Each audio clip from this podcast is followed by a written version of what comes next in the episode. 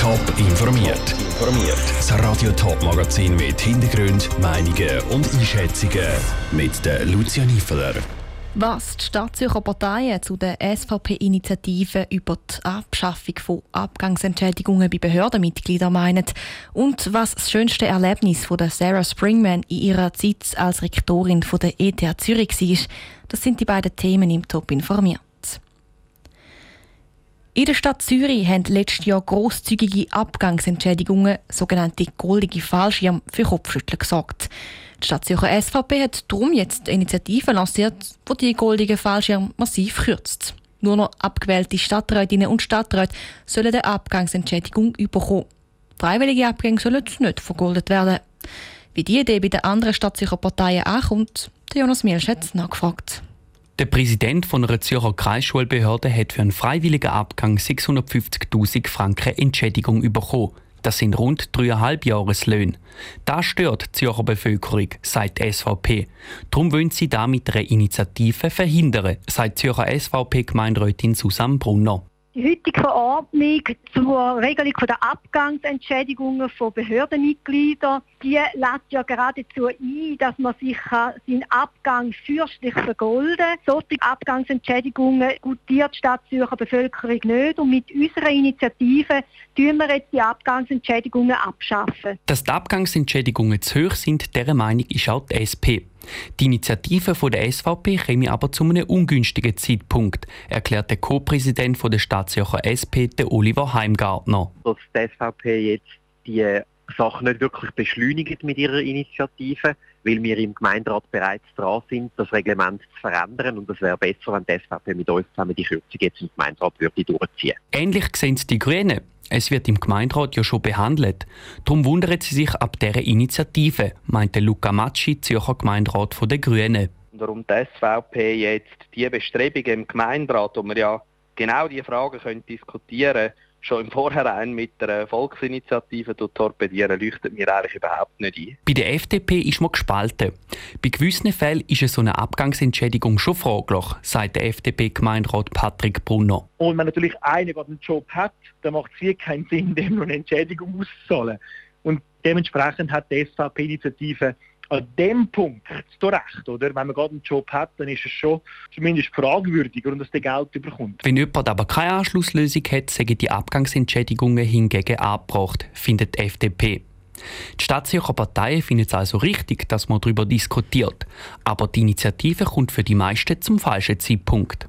Ein Beitrag von Jonas Mielsch. Nebst dem goldigen Fallschirm hat die Stadt Zürcher SVP heute noch eine zweite Initiative vorgestellt. Mit der wird die Partei Tempo 30 auf Hauptverkehrsachsen verbieten. Das Anliegen trifft bei der FDP auf offene Ohren. Die Grünen und die SP wehren sich vehement dagegen.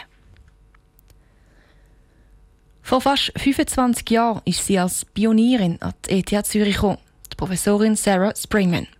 In den letzten sieben Jahren hat sie die Hochschule als Rektorin geleitet und mitprägt. Die Zeit geht glizent. Sie tritt Ende Monat zurück.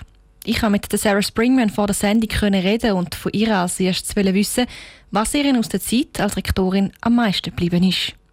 Ganz klar die Menschen. Es gibt so viele interessierte, smarte, engagierte Menschen an der ETH und alle möchten sie Dinge erforschen, verbessern, sie wollten lernen und für mich ist das einfach ein größtes Privileg, in diesem Umfeld arbeiten zu dürfen. Sie waren ja eben sieben Jahre Rektorin. Insgesamt sind Sie schon fast 25 Jahre an der ETH. Was hat sich in dieser Zeit verändert? Ich glaube, die ETH ist viel diverser geworden oder anders. Sie geht heute bewusster mit dieser Diversität um. Man hat erkannt, wie viele Vorteile die Vielfalt bringt und nutzt diese gezielt es war sehr männlich, soll ich sagen, als ich angekommen habe.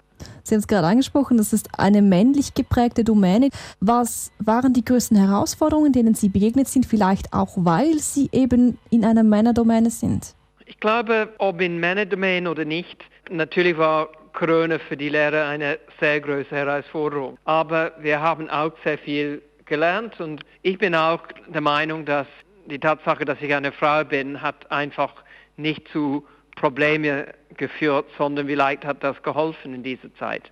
Sie sprechen die Corona-Krise als Herausforderung an, etwas, was vielleicht auch nicht so schön war. Was ist denn Ihr schönstes Erlebnis aus diesen sieben Jahren? Ich freue mich immer sehr, wenn ich Mädchen begegne, die sich besonders für die MINT-Fächer interessieren.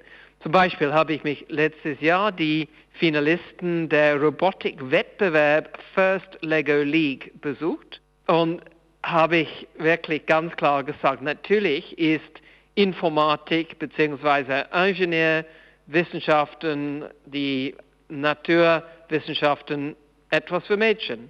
Sie können das und machen das ausgezeichnet gut.